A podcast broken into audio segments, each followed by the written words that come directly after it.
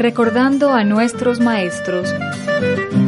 Un espacio para conservar y preservar la obra de los grandes maestros.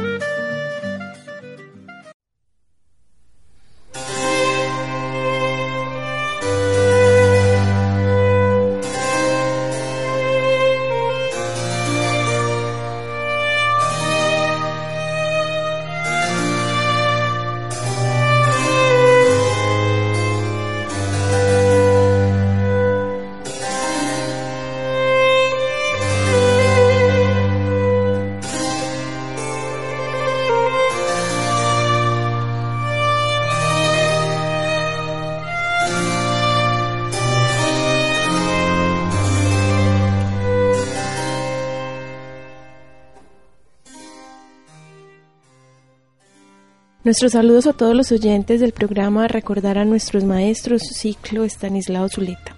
Estamos hoy en la mesa para seguir compartiendo con nuestros oyentes ese importante texto de La náusea. Julián Vanegas, estudiante de Economía de la Universidad Nacional, Alejo López, estudiante de la Maestría en Historia, el profesor Carlos Mario González, profesor de la Facultad de Ciencias Humanas de la Escuela de Estudios Filosóficos y Culturales, y quien les habla, Sandra Jaramillo, estudiante de la Maestría en Medio Ambiente. Recuerden que este es un programa realizado entre UN Radio, la Universidad Nacional y la Corporación Cultural Estanislao Zuleta. Espero que el programa sea del agrado de todos ustedes hoy.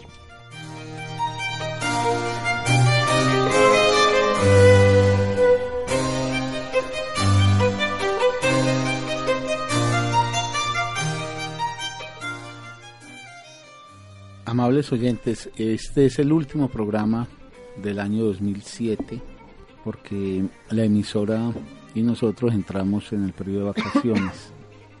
Nosotros queremos, no obstante, el año próximo hacer unos cuatro o cinco programas más que nos permitan concluir las reflexiones que sobre la náusea hizo Estanislao Zuleta y que como todo lo que él hacía pues suscita mucho que pensar.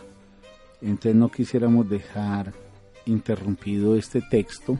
Les anunciamos por tanto que los comienzos del próximo año serán para darle curso a la conclusión de estas reflexiones de Stanislao. Posteriormente, este es también un anuncio que les quiero hacer, a la conclusión de la lectura de la interpretación de Zuleta sobre la náusea, el programa cambiará ya de referente y no seguirá haciéndose en torno a la palabra de Stanislao. Con él hemos recorrido casi 150 programas, sino que pasaremos a la reflexión de la palabra de otro maestro, menos conocido que Stanislao a nivel nacional, pero maestro que quienes tuvimos la experiencia de una cercanía con él podemos acreditar que es de tanto valor como Stanislao y por eso tan importante difundirlo y propagarlo y que quienes lo conocieron lo vuelvan a, escuchar y quienes no lo conocieron tengan la posibilidad de acercarse a él, que es eh, Luis Antonio Restrepo, a quien siempre conocimos en la universidad como el viejo Toño. Ese es el itinerario que haremos entonces, amables oyentes. Hoy es el último programa, comenzaremos el año próximo con Zuleta para terminar esta lectura sobre la náusea y la forma en que él la entendió y luego pasaremos entonces a trabajar durante un largo tiempo el pensamiento y el legado intelectual de Luis Antonio Restrepo. Prosigamos entonces con la náusea y con la lectura más bien que Stanislao ha hecho de ella y prosigo leyendo para luego conversar. Es Stanislao diciendo en el capítulo intitulado Viernes, Roquentá empieza por darnos una descripción de la niebla en el momento en que él llega al café Mabli. El café Mabli era para él un refugio contra la náusea y los sentimientos de irrealidad. Ya al principio de su diario nos había dicho que en los cafés todo es siempre normal y especialmente en el Café Mabli, gracias al encargado Fasquel, que ostenta en su cara un aire canallesco muy positivo y tranquilizador. El aspecto canallesco de Fasquel resulta entonces positivo y tranquilizador, pero en este capítulo Roquentá va a ser dominado por una fantasía sobre la muerte de Fasquel. Esa fantasía le causará pánico, un sentimiento muy fuerte de irrealidad que es anticipado de manera típicamente sartriana por la descripción de la niebla. Entre comillas, y le cede la palabra Zuleta a Sartre, que dice así.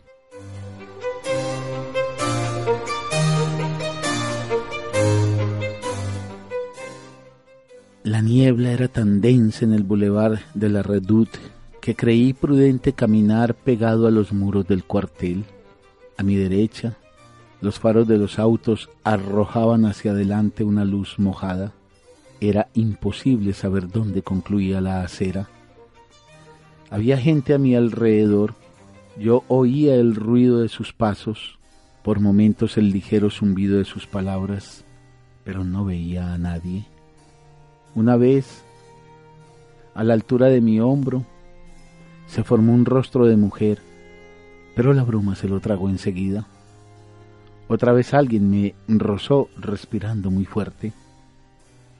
No sabía a dónde iba, estaba demasiado absorbido. Era preciso avanzar con precaución, tantear el suelo con la punta del pie y aún extender las manos hacia adelante. Cierra comillas y termina Isart y sigue su La niebla es empleada por Sartre como un elemento disolvente de la realidad. Separa las cosas de su contexto, haciéndolas irreales. Un rostro de mujer se forma, luego es tragado. Las cosas existentes cobran carácter de apariciones. La niebla, en pocas palabras, funciona como un borrador del mundo.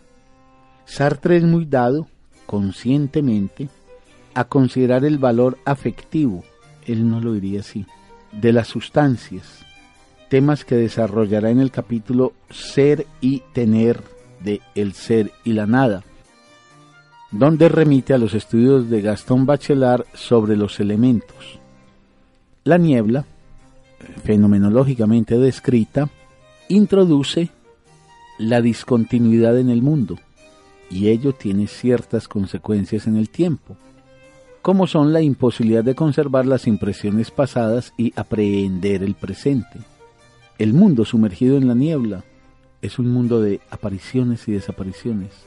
A partir de allí, Roquenta va a producir la fantasía de la muerte del dueño del café. Comillas y cita Zuleta a Sartre.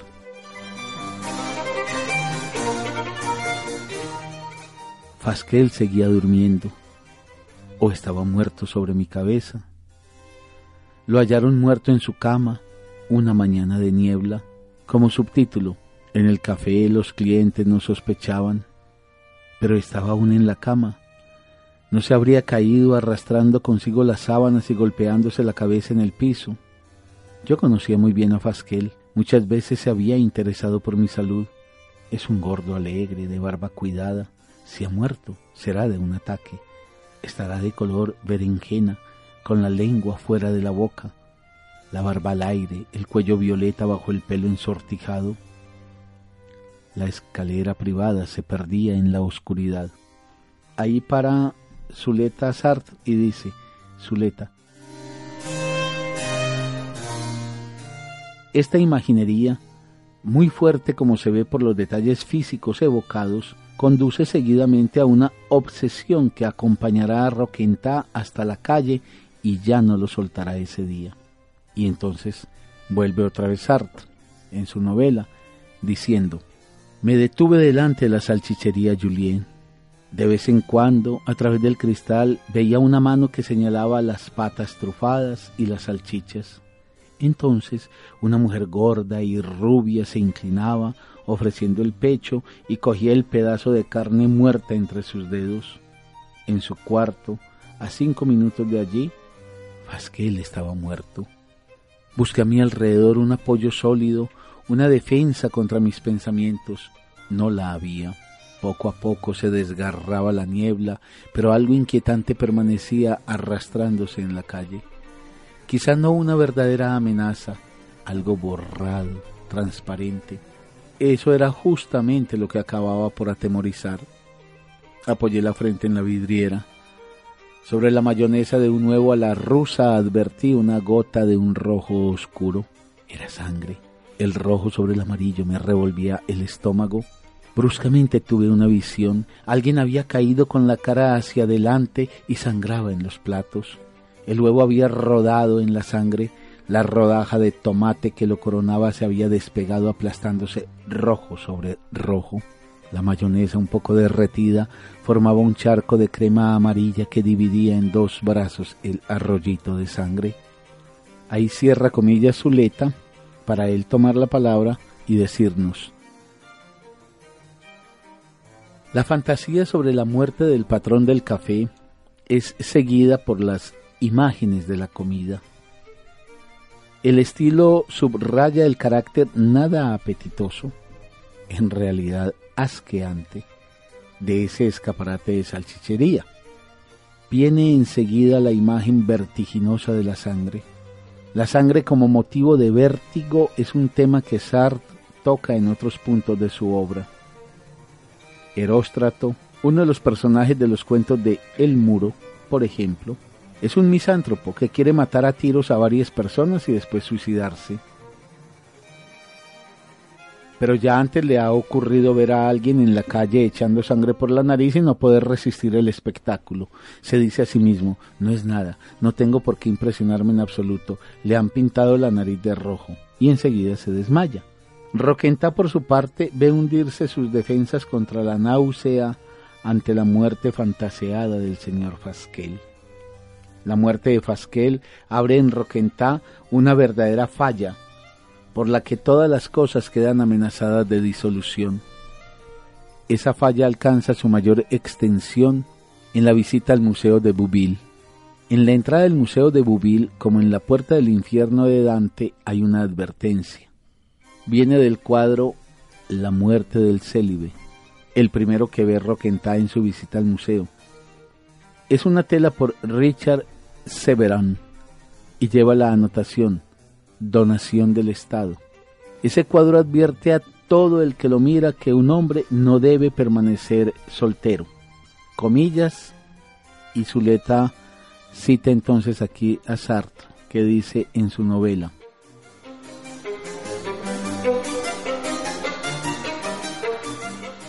Desnudo hasta la cintura, el torso un poco verde, como corresponde a los muertos, el célibe yacía en una cama deshecha. Las sábanas y las colchas en desorden probaban una larga agonía. Sonrío pensando en Fasquel. Él no estaba solo, lo cuidaba su hija. En el tema, el ama de llaves, de facciones marcadas por el vicio, había abierto ya el cajón de la cómoda y contaba escudos. Por una puerta abierta se veía en la penumbra un hombre de gorra aguardando con un cigarrillo pegado al labio inferior. Cerca de la pared, un gato indiferente bebía leche. Cierra comillas. Después de haber hecho esta descripción, pues, en la novela del cuadro La muerte del célibe de Richard Severan. Y Zuleta prosigue diciendo, son todas imágenes que subrayan los males de la soledad de una manera ingenua y edificante. Se trata exactamente de eso, de arte edificante, lo que constituye una contradicción en los términos, como hablar de hielo frito o de un militar con humor. Este cuadro quiere hacer la defensa de la idea de la familia por medio de imágenes contrarias. La muerte de un hombre en la soledad, la indiferencia que lo rodea, el dinero que deja y que va a ser robado en lugar de heredado, el gato, en fin, que se preocupa por el muerto tanto como el mundo entero. El cuadro adquiere sentido por todo lo que no está pintado en él, por la falta de todo detalle que pudiera evocar la muerte de un jefe, de un padre de familia, de un hombre respetable, inscrito en la legalidad social. De estas últimas figuras vamos a hablar a continuación adentrándonos en el museo. el tema que va a predominar en los cuadros expuestos es el del derecho, el del hombre con derechos. Los personajes entronizados en el Museo de Bouville se sintieron siempre llenos de derechos. Esto es parte central de la idea que tuvieron de sí mismos. Y entonces cita la novela de Sartre, que dice, Todos los que formaron parte de la élite bubilesa entre 1875 y 1910 estaban allí, hombres y mujeres, pintados con escrúpulo por Renudas y Bordurá. Los hombres construyeron San Cecil de la Mer, fundaron en 1882 la Federación de Armadores y Comerciantes de Bubil, para agrupar en un haz poderoso a todas las buenas voluntades, para cooperar en la obra de recuperación nacional y mantener en jaque a los partidos del desorden. Ellos hicieron de Bouville el puerto comercial francés mejor equipado para descarga de carbón y madera, dieron toda la amplitud deseable a la estación marítima y por medio de perseverantes dragados llevaron a 10,70 metros la profundidad del agua con marea baja. En 20 años el tonelaje de los barcos de pesca, que era de 5.000 toneladas en 1869, se elevó gracias a ellos a 18.000, sin retroceder ante ningún sacrificio, para facilitar la ascensión de los mejores representantes de la clase trabajadora, crearon por propia iniciativa diversos centros de enseñanza técnica y profesional que prosperaron bajo su alta protección rompieron la famosa huelga de las dársenas en 1898 y dieron a sus hijos a la patria en 1914.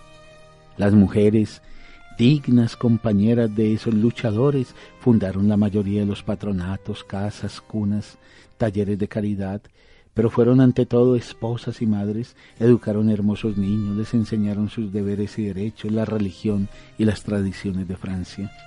Cierra comillas y Zuleta dice,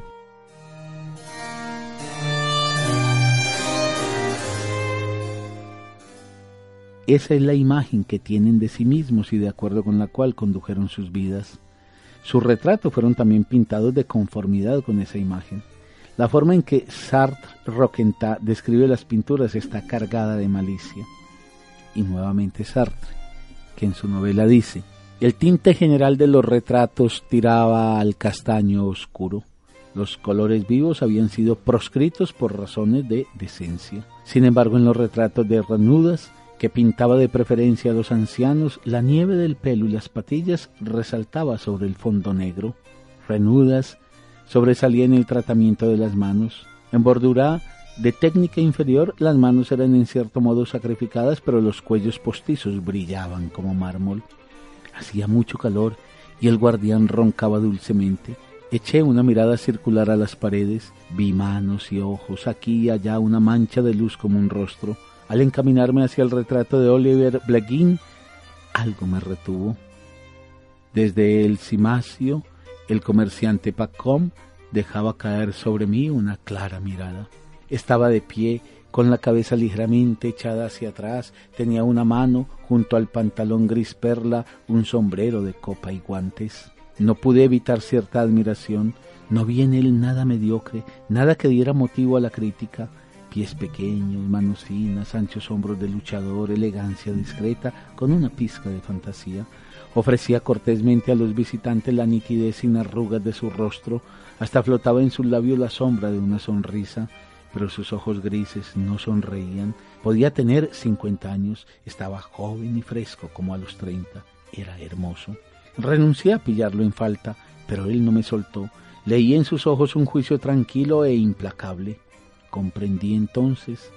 Todo lo que nos separaba, lo que yo podía pensar de él no lo alcanzaba, era exactamente psicología como la de las novelas, pero su juicio me traspasaba como una espada y ponía en duda mi derecho a existir. Y era verdad, siempre lo había sabido, yo no tenía derecho a existir, había aparecido por casualidad, existía como una piedra, como una planta, como un microbio, mi vida crecía a la buena de Dios y en todas direcciones, a veces me enviaba vagas señales, otras veces solo tenía un zumbido sin consecuencia. Pero con ese hermoso hombre sin defectos, muerto hoy, con Jean Pacom, hijo de Pacom de la Defensa Nacional, la cosa era muy distinta. Los latidos de su corazón y los rumores sordos de sus órganos le llegaban en forma de pequeños derechos instantáneos y puros. Durante 60 años, sin desfallecimientos, había hecho uso del derecho a vivir. Qué magníficos ojos grises. Jamás había pasado por ellos la sombra de una duda. Además, Pacom no se había equivocado nunca.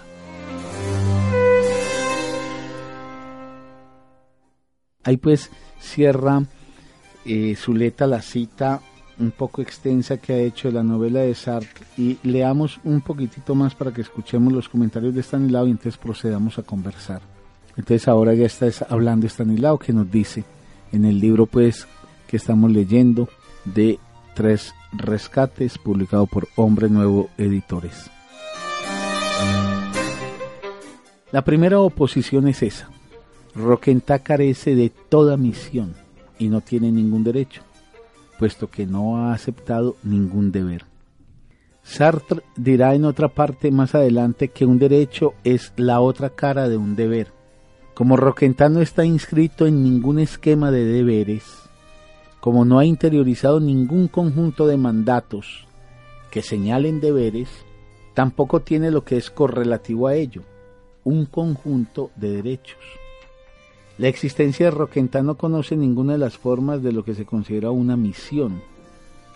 La misión de llevar adelante la empresa comercial del padre, la misión de defender determinada ideología, la misión de continuar lo existente o acrecentarlo de acuerdo con una ideología. Al no tener una misión carece de deberes, y como no vive su vida en función del cumplimiento de deberes, carece de derechos. Los deberes y los derechos son correlativos. No diremos nada en este punto sobre lo que Sartre podría llegar a oponer a la correlación deberes-derechos, más concretamente, sobre la posibilidad de concebir una tarea o una causa que trascienda esa correlación. Aquí diremos simplemente que esa pareja de conceptos no le atañe, que él no siente, no se siente con ningún deber ni con ningún derecho. Muchas parejas de términos son rechazadas por Sartre en la misma forma, o sea, considerándolas como las dos caras de la misma moneda, como cuando dice en las palabras, obedecer es mandar. El que sabe obedecer sabe mandar. El que sabe mandar en el fondo manda siempre en nombre de otro, un otro al que él obedece. Como dice también en las palabras, yo por mi parte nunca he sabido mandar, siempre que doy una orden me da risa. Entre los términos en pareja rechazados en el ser y la nada están el orgullo y la vergüenza y ello con un parecido argumento. El orgullo no es más que la otra cara de la vergüenza. Ambos términos surgen de una sola posición fundamental, la dependencia y la mirada del otro como constitutiva de nuestro ser. Si tenemos la íntima sensación de que somos lo que el otro ve en nosotros, de ahí brotarán inevitablemente el orgullo y la vergüenza alternándose según los avatares del juicio del otro. De todas las parejas de términos que Sartre rechaza por considerarlas como las dos caras de una misma posición fundamental, ajena a él, quizá la más importante es esta de los deberes y los derechos. Esa correlación es tal vez la más rica en contenido. En todo caso es aquella en que más insiste en la náusea. Comillas y cita a, a Sartre. En la náusea, quien dice, siempre cumplió con su deber, con todos sus deberes, de hijo, de esposo, de padre, de jefe. También reclamó sin debilidad sus derechos de niño, el derecho a ser bien educado en una familia unida, el derecho a heredar un nombre sin tacha, un negocio próspero, marido, el derecho a gozar de cuidados, de un tierno afecto, padre, el de ser venerado, jefe, el derecho a ser obedecido sin chistar. Pues un derecho es la otra cara de un deber. Su éxito extraordinario, los Pacom son hoy la familia más rica de Bouville, nunca debió de asombrarle. Nunca se dijo que era feliz y cuando alguien le proporcionaba placer debía de entregarse a ello con moderación, diciendo, es un entretenimiento. De este modo, al pasar al rango de derecho, el placer perdía su agresiva futilidad. Cierra comillas, dice Zuleta. En lugar de decisiones, riesgos, pasiones, búsquedas, los señores retratados en el Museo de Bouville conocen otra cosa derechos. Los derechos son parte de un sistema absolutamente previsto. La vida inscrita en un sistema de derechos es perfectamente previsible. Es una vida organizada, predeterminada, que se puede administrar y dispensar en dosis debidamente espaciadas según la edad y las circunstancias, el ideal de una vida burguesa. El buen burgués visto en esta perspectiva no se permite disfrutes irresponsables. Si algo puede proporcionarle placer, lo toma con moderación, considerándolo un entretenimiento, que en derecho bien puede permitirse. Lo que hace el burgués con los llamados placeres mundanos, lo hace igualmente con la cultura. Comillas habla Sartre en La náusea. A la izquierda, un poco más arriba de su pelo gris a su lado, en un estante, vi unos libros. Eran bellas encuadernaciones, seguramente eran clásicos. Sin duda, Pacom leía a la noche, antes de dormirse, unas páginas de su viejo Montaigne o una oda de Horacio en el texto latino. A veces también leería para informarse una obra contemporánea.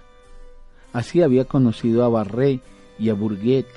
Al cabo de un rato dejaba el libro, sonreía, la mirada perdía su admirable vigilancia, se tornaba casi soñadora, decía, cuánto más simple y difícil es cumplir con el deber.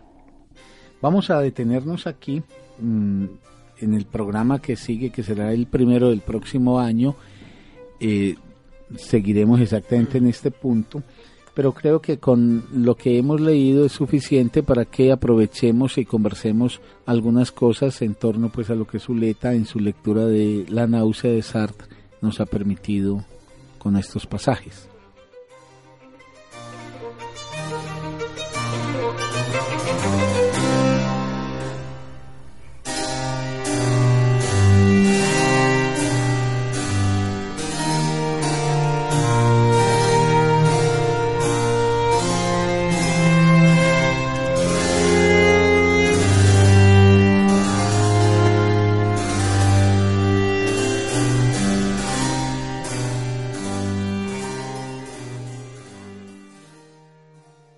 Bueno, entonces tenemos en los pasajes que hemos leído del día de hoy o en el día de hoy, me parece un par de asuntos que valdría la pena que aprovecháramos para que en el tiempo que tenemos pudiéramos reflexionar sobre ellos.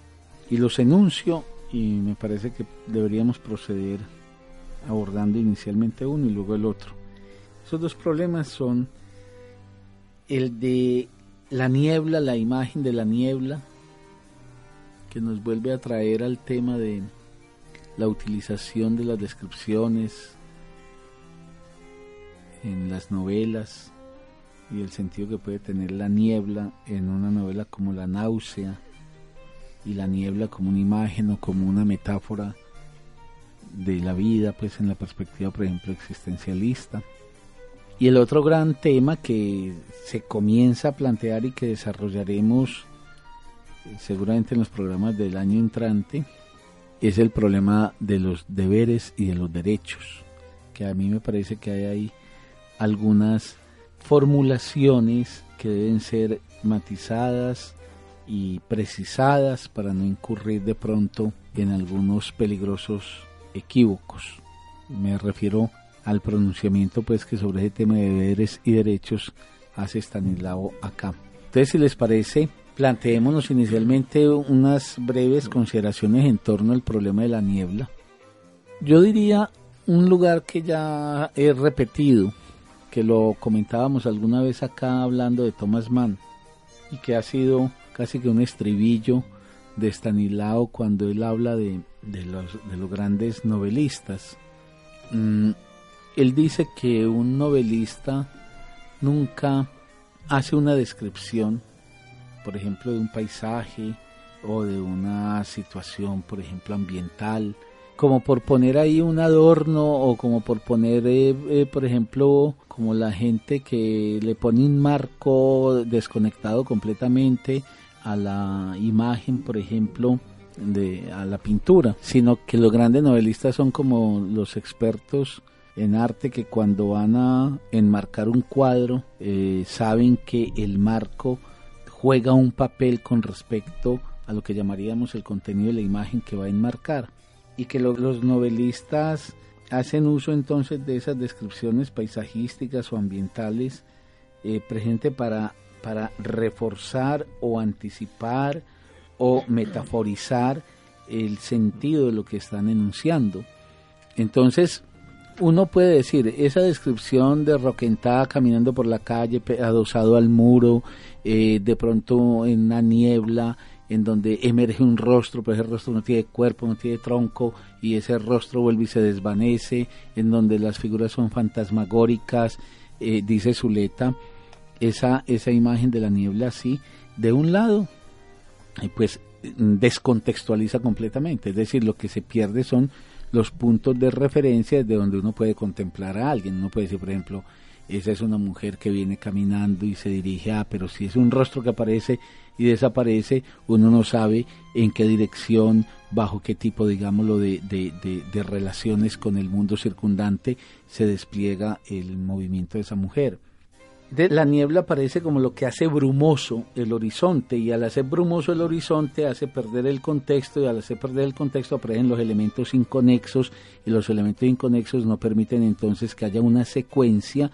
necesaria para que se pueda entonces tener una relación con el espacio y una relación con el tiempo. En esa medida pareciera ser que la niebla eh, fungiera realmente como una imagen por excelencia para plantearse lo que, lo que se plantearía alguien que como Roquenta está cruzado por una angustia existencial. Es decir, no hay un punto de referencia claro para orientarse.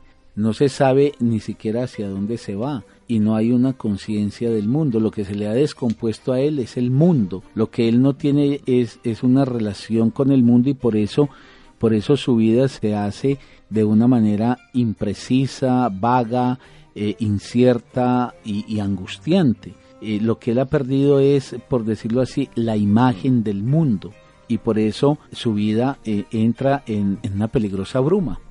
Entonces uno, uno de ahí puede colegir en la descripción que hace Sartre es que ese mundo exterior brumoso, donde la neblina impide ver nítidamente las figuras y delinear por lo menos con claridad en dónde se encuentra uno y hacia dónde se dirige y los otros en dónde están y hacia dónde avanzan.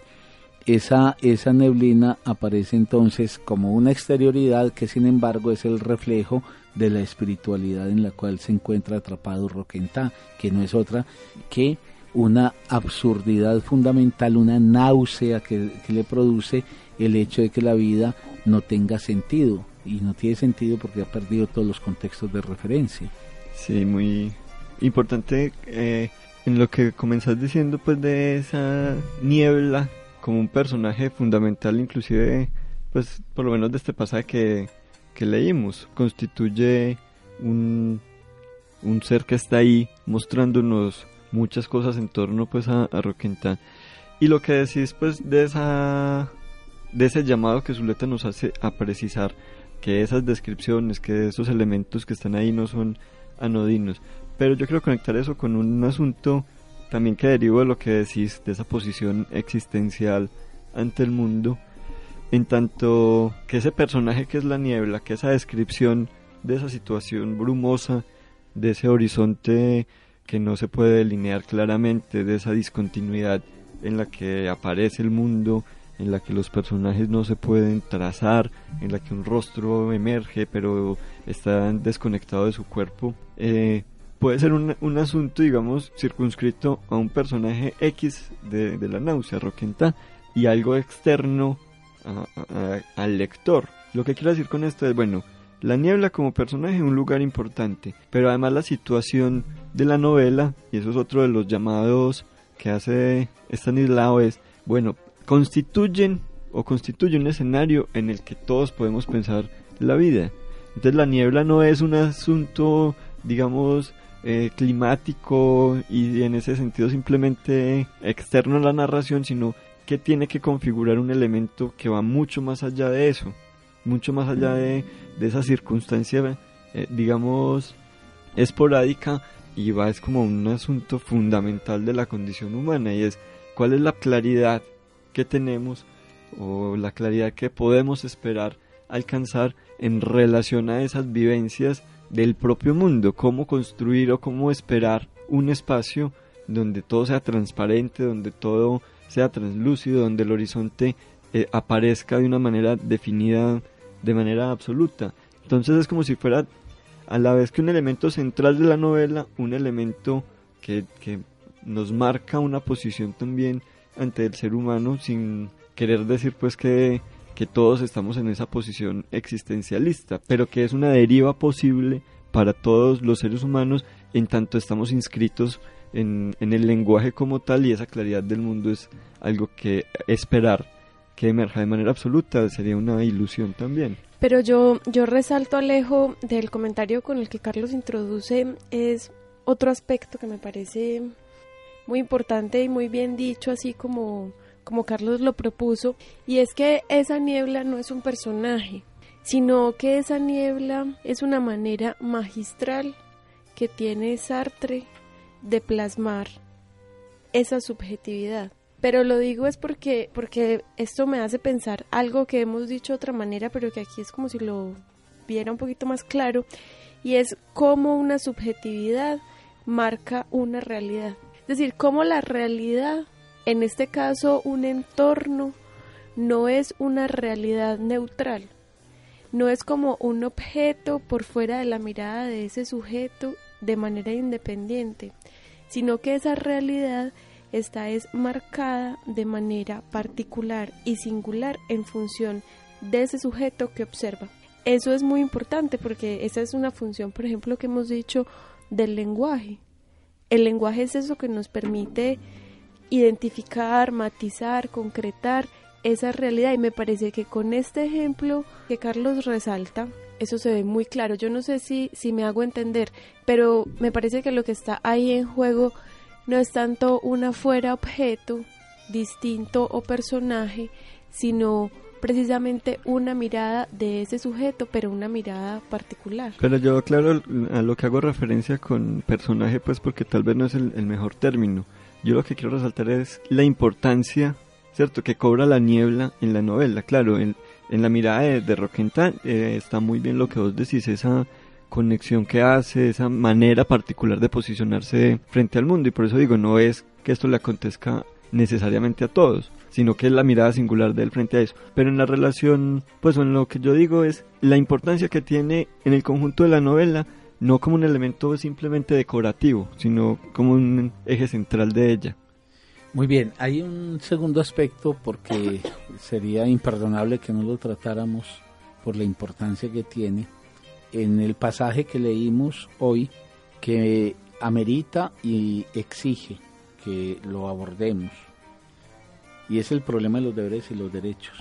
Aquí hay una cosa que en la forma en, en, la que lo presenta Stanislao, en, a la altura pues de, del texto en que nos encontramos, es muy problemática y que a mí me gustaría precisarla porque eso puede hacer incurrir en, en un equívoco, mm, en mi opinión, pues muy, muy dañino.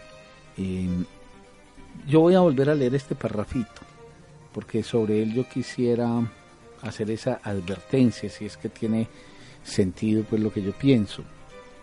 Dice Zuleta.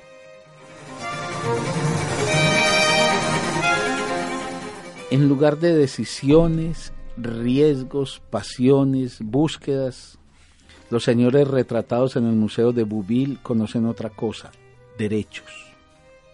Los derechos son parte de un sistema absolutamente previsto, la vida inscrita en un sistema de derechos es perfectamente previsible. Es una vida organizada, predeterminada, que se puede administrar y dispensar en dosis debidamente espaciadas según la edad y las circunstancias. El ideal de una vida burguesa. El buen burgués, visto en esta perspectiva, no se permite disfrutes irresponsables. Si algo puede proporcionarle placer, lo toma con moderación, considerándolo un entretenimiento que en derecho bien puede permitirse. Lo que hace el burgués con los llamados placeres mundanos lo hace igualmente con la cultura.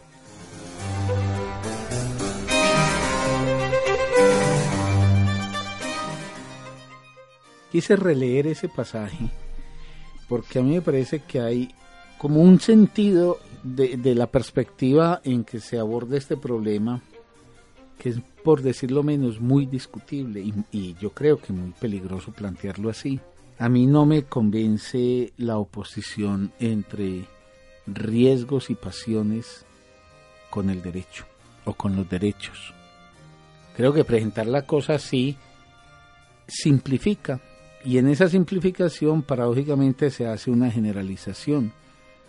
Porque plantear algo así como que la vida es entonces una apertura riesgosa, una pasión desbordante de, los límites y de las fronteras. Y por decirlo de esta manera, que, que, un ser apasionado es un ser que no se registra en un sistema de deberes y derechos. Yo creo que es una forma, reitero, peligrosa de presentar el problema. Porque yo no creo que los derechos conculquen, inhiban o impidan la asunción de la vida como una apertura riesgosa eh, o el ejercicio de una vida apasionada. Porque es que una cosa es el burgués que vive la vida como si ella estuviera completamente escrita. Y entonces lo único que hace, yo diría que más que ser alguien que se acoge a derechos, es alguien que se acoge simplemente a unas reglas de conducta y de procedimiento y que tiene el mundo establecido según un patrón de ordenamiento inamovible. Eso es una cosa, pero otra cosa puede ser que al interior de un sistema de derechos los sujetos puedan tener una actitud creadora que les permita generar efectos completamente impredecibles con respecto a la vida. Yo no sé si, si, como decía Sandra, también ahora yo me hago entender ahí, pero yo estoy pensando, porque a mí me retumba mucho este problema en tanto se puede caer en, en una ingenuidad, pensar que el problema de los derechos es un problema burgués y el problema de los derechos es una conquista de la humanidad. Y estoy pensando, por ejemplo, en una cosa como los derechos humanos, para ejemplificar. Los derechos humanos son una conquista de la humanidad. Y no se puede a nombre de la pasión plantear que los derechos son una forma fría de encarar la vida o una forma petrificada de encarar la vida. Un sistema de deberes y derechos establece un orden, pero un orden no quiere decir una normativa que implica una vida arreglada según un proceder determinado. Un orden quiere decir unas reglas de juego, y en esas reglas de juego uno puede operar creativamente. Es como, por decirlo con un ejemplo tal vez insulso, eh, un partido de fútbol es un orden, por eso hay un referee, por eso hay unas leyes que unas reglas que hay que cumplir. Eso está ordenado. Eso no es a, eso no es a, la buena de Dios. Eso implica que este es el campo que está en, el perímetro definido para que el partido sea válido. Si el balón sale de ahí etcétera etcétera. Es ordenado pero nadie puede predecir cómo será un partido de fútbol. Nadie puede decir cómo se tramitará el partido de fútbol. Al interior de ese sistema ordenado reglado donde hay cosas que son debidas y cosas que son de derecho, digámoslo así, para los jugadores, eh, el, acontecimiento es impredecible. Entonces a mí me parece peligroso hacer la oposición pasión-derecho y entonces llevar el derecho al orden de la vida desapasionada. El derecho es una condición para hacer una, una vida, incluso para desplegar una vida con pasiones en esa medida me parece pues que este pronunciamiento de Stanislao merece que lo tomemos con pinzas, lo examinemos y mm, precisemos cosas que no permitan, en mi opinión, por lo menos, eh, que, que, se termine diciendo algo terrible y es, y es que el derecho tiene que ver con una forma, por decirlo así, eh, reprobable de la vida o en todo caso una forma a superar y que un apasionado sería entonces en consecuencia un ser por fuera de un sistema de derechos que como bien ha dicho ahí ese sistema de derechos está siempre aparejado con un sistema de deberes. Eh, quisiera y Carlos también comentar que sería además una contradicción hablar de que una vida inscrita en los derechos es perfectamente previsible, porque si ese fuese el caso, entonces los derechos sobrarían. Precisamente los derechos están es para resolver todas las cosas que no son predecibles y que vienen a crear, pues y que aparecen en, en la interacción entre los seres humanos y que hay que darles una interpretación. De hecho, por eso es que la justicia termina siendo eh, o los derechos terminan también siendo en cierta medida injustos, porque se terminaría tratando a personas diferentes como personas iguales porque cada caso particular ameritaría una interpretación diferente. Entonces ahí pensar que los derechos eh, y que la vida inscrita en los derechos es perfectamente previsible sería una negación precisamente del derecho, porque el derecho está es porque la vida no es previsible y porque las relaciones humanas no son previsibles y porque en cambio los derechos lo que tratan es de igualar toda esa diversidad y todas esas singularidades y por eso también hay que hacer una interpretación del derecho. Sí, mm, eso que vos acabas de señalar es lo que yo quería enfatizar. Un sistema de derechos no hace la vida previsible. Vuelvo al caso de la ejemplificación. Que tengamos, por ejemplo, un sistema de derechos como el que provee una sociedad democrática. Y con esto pongámosle todos los bemoles que queramos a la democracia colombiana todos los bemoles que se quieran. Eh, democracia estrecha, democracia restringida, democracia muchas veces de papel, eh, democracia que puede coexistir con las injusticias, las inequidades, las atrocidades, todo lo que se quiera. Pero la democracia es un sistema o una forma de organizar las relaciones entre los seres humanos que establece formas del derecho, es decir, lo que me es dado, lo que me es permitido, en lo que estoy autorizado y donde además los poderes establecidos deben velar porque eso se me respete y donde simultáneamente al ejercicio de los derechos se me imponen unos deberes que debo acatar, que debo cumplir y que las autoridades del orden establecido deben también velar porque yo los acate y los cumpla. En ese marco que relaciona con un orden los vínculos humanos y que no tiene nada de perfecto, y que incurrirá siempre en, en, en, fallas, pero que como se ha dicho pues popularmente es la, la forma menos peor de, de, establecer las relaciones entre los hombres. En ese marco se puede creativamente generar unas formas inéditas de existencia, unas formas inéditas de, de acontecimientos. Entonces los derechos son una garantía son una garantía, pero los derechos están siempre referidos al Estado. El Estado debe velar y garantizar que ciertas formas de la acción y del procedimiento de mi parte me sean respetados y me sea dada la, posibilidad de que yo desenvuelva mi vida en función de ese campo de, de permisión que me está dado. Pero yo ahí puedo creativamente plantearme unas relaciones con la vida o los demás seres humanos en sus asociaciones pueden generar formas creativas. Por eso, y en esa creatividad está lo imprevisible. Por eso me parece que, es erróneo pretender mostrar, por un lado, que el derecho se opone a la pasión y en esa medida que el derecho entonces no sería sino una forma de vivir la vida burguesa bajo, bajo la previsibilidad completa. No me gusta eso, no comparto tampoco la asignación o insinuación de que el derecho es como la modalidad de vida que adopta el burgués, porque eso nos llevaría a una cosa que en buena lógica sería entonces desbordemos el derecho. Ahora caemos en algo pues de elemental.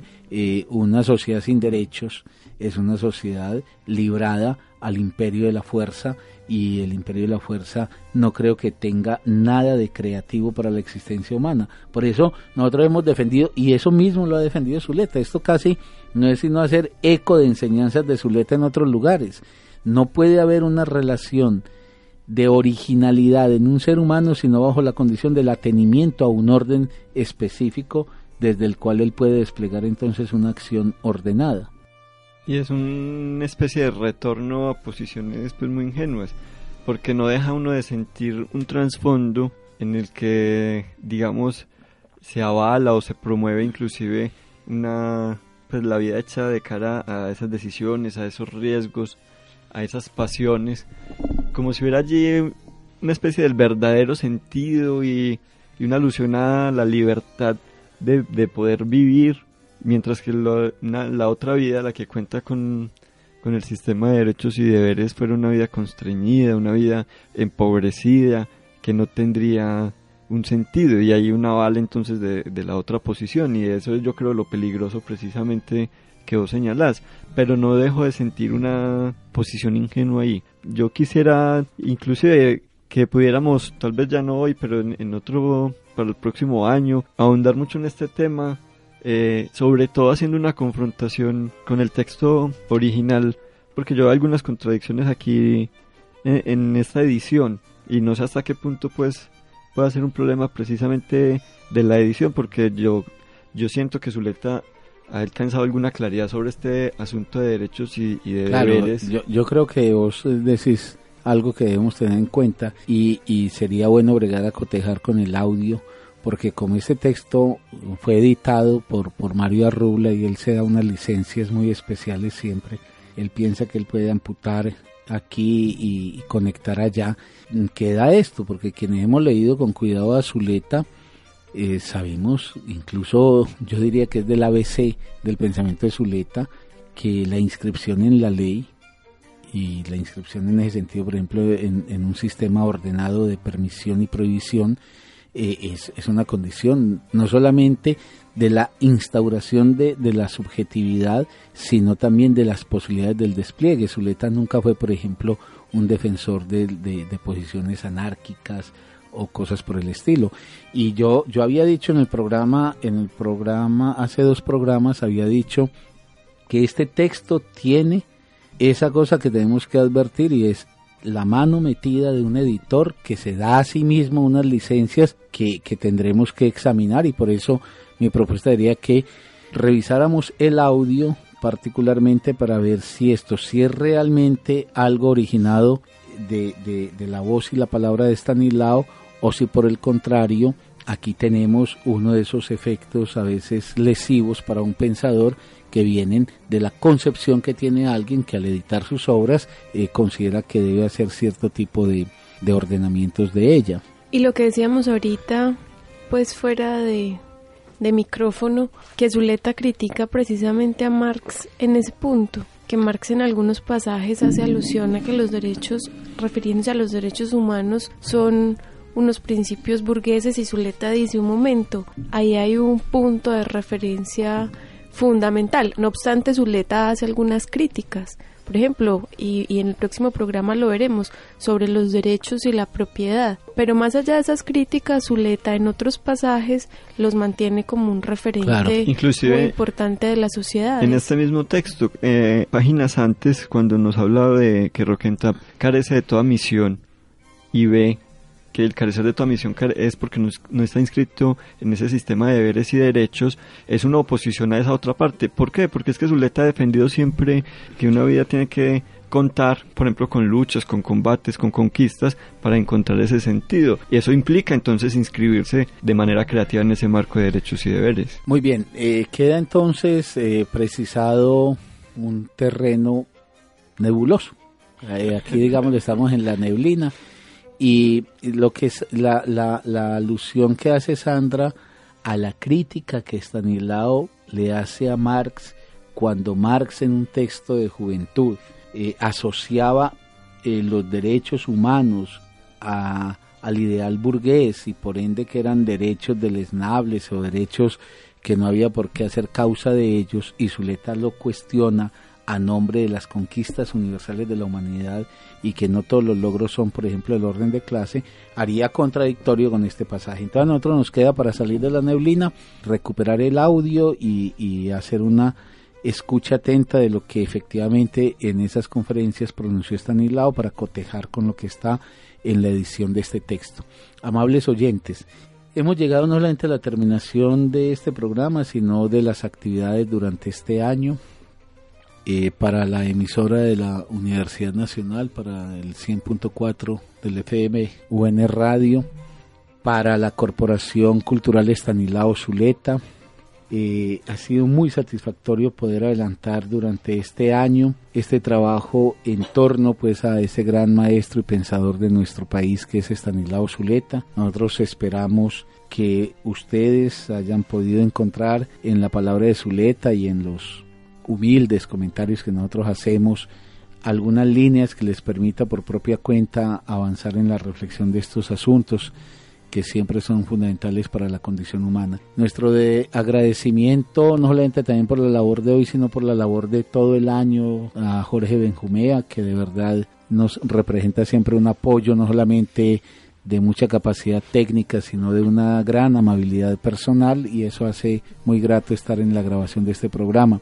A todos ustedes eh, que tengan unas muy, muy, muy buenas vacaciones, un descanso de fin de año y que puedan en ese sentido pues eh, hacerse a unas dichas que creo que todos aspiramos a tener cuando se concluye esa jornada que los seres humanos llamamos un año.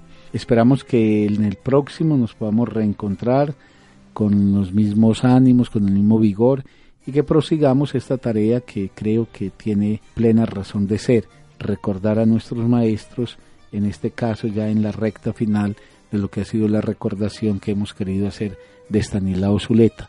Les invitamos también, como siempre, a que ustedes se conecten con nosotros, se comuniquen y, y, esperamos que sus palabras sean una voz de ánimo para nosotros proseguir con nuestra tarea.